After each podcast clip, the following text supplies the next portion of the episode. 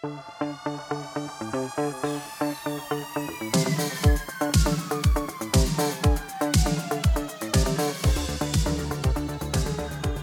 aí pessoal, sejam muito bem-vindos a mais um episódio do podcast do Economista Sincero, você bem informado ou não.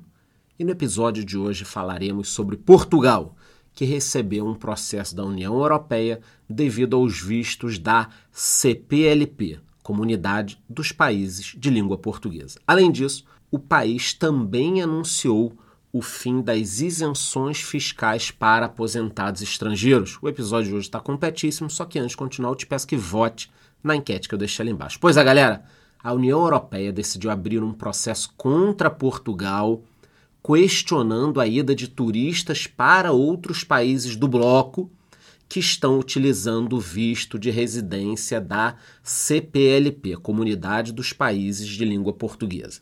Desde março, o país aprovou uma lei que permite a residência automática para imigrantes dos países membros da CPLP, que inclusive nós brasileiros fazemos parte. Todos os países que pertencem a esse grupo utilizam a língua portuguesa. Dentre os mais conhecidos estão Cabo Verde, Angola e Moçambique. Até o momento, cerca de 154 mil pessoas desse grupo já solicitaram a autorização de residência em Portugal, sendo que mais de 140 mil já foram emitidas.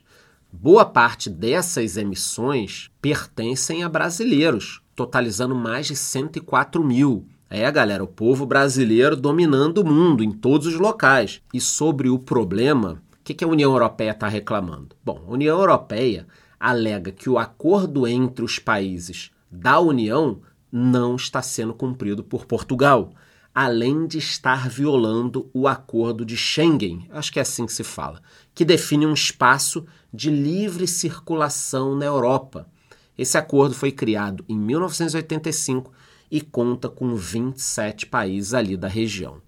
Em sua declaração, a comissão afirmou que os cidadãos que estiverem com os vistos automáticos da CPLP não poderão viajar pelos países do bloco. Então, resumindo, você entrou lá em Portugal com esse tipo de visto aqui, vai dar sua voltinha na Europa? Pode dar problema. Foi dado um prazo de dois meses para Portugal se posicionar sobre essa medida. Mesmo assim, o secretário de Estado dos Assuntos Europeus de Portugal afirmou que essa atitude nunca teria sido tomada se estivessem agindo contra o regime de Schengen. Então vai ficar essa discussão por aí. Bom, galera, ainda em Portugal, nessa semana o país decidiu acabar com as isenções fiscais que eram entregues com a intenção de atrair estrangeiros aposentados. Aquela famosa ideia do seguinte: quer morar aqui em Portugal? Ah, eu quero. Então, beleza, vem para cá, você que é aposentado e traga o seu dinheiro.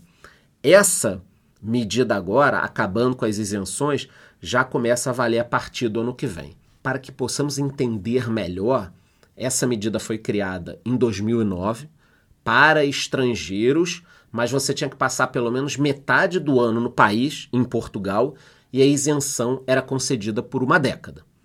Mas quem chegasse a partir de 2020 pegava o benefício de uma taxa de imposto reduzida de 10%.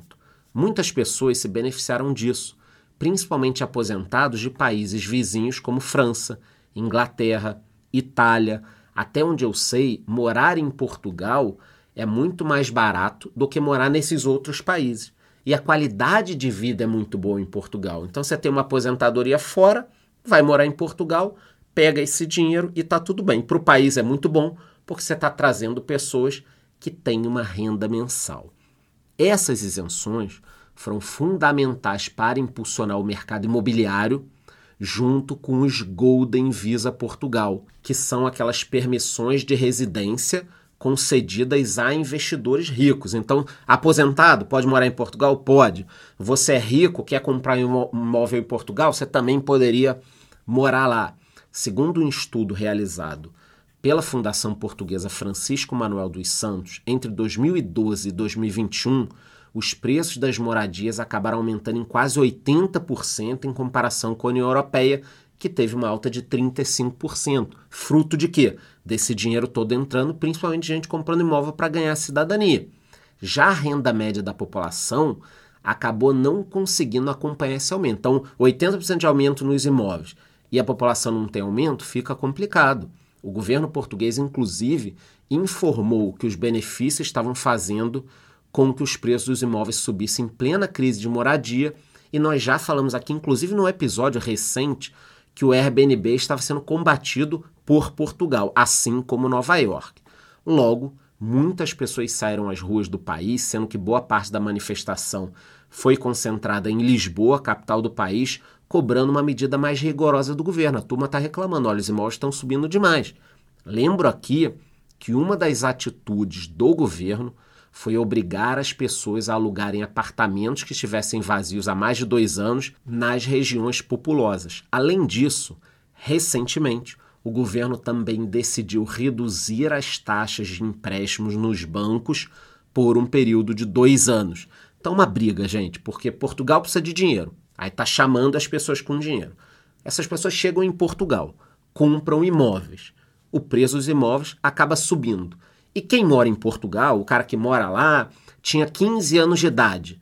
Aí, agora, por nos últimos anos, essa pessoa fez 20 anos de idade. Só que nos últimos 5 anos, de 15 até 20, o preço dos imóveis disparou. Essa pessoa não consegue mais sair de casa, não consegue morar fora. Eu fico acompanhando alguns canais de brasileiros e tal aqui no YouTube e eu vejo isso, o pessoal falando, olha, Portugal é bacana, violência é menor, é um país legal mas o que você ganha trabalhando lá não paga o aluguel. As pessoas pagando aluguel num quartinho bem localizado em alguma cidade, mas que custa o preço de uma casa em muitos locais. Então Portugal ficou caro demais. Agora é um país belíssimo, sem contar os vinhos portugueses. Na minha opinião, o vinho português tem o melhor custo-benefício do mundo, qualidade versus preço. E agora eu vou ficar acompanhando isso, toda essa questão dos vistos especiais, do Golden Visa, das aposentadorias e qualquer novidade eu trago aqui para vocês. Antes embora, eu te peço que vote na enquete que eu deixei ali embaixo e te vejo no próximo episódio.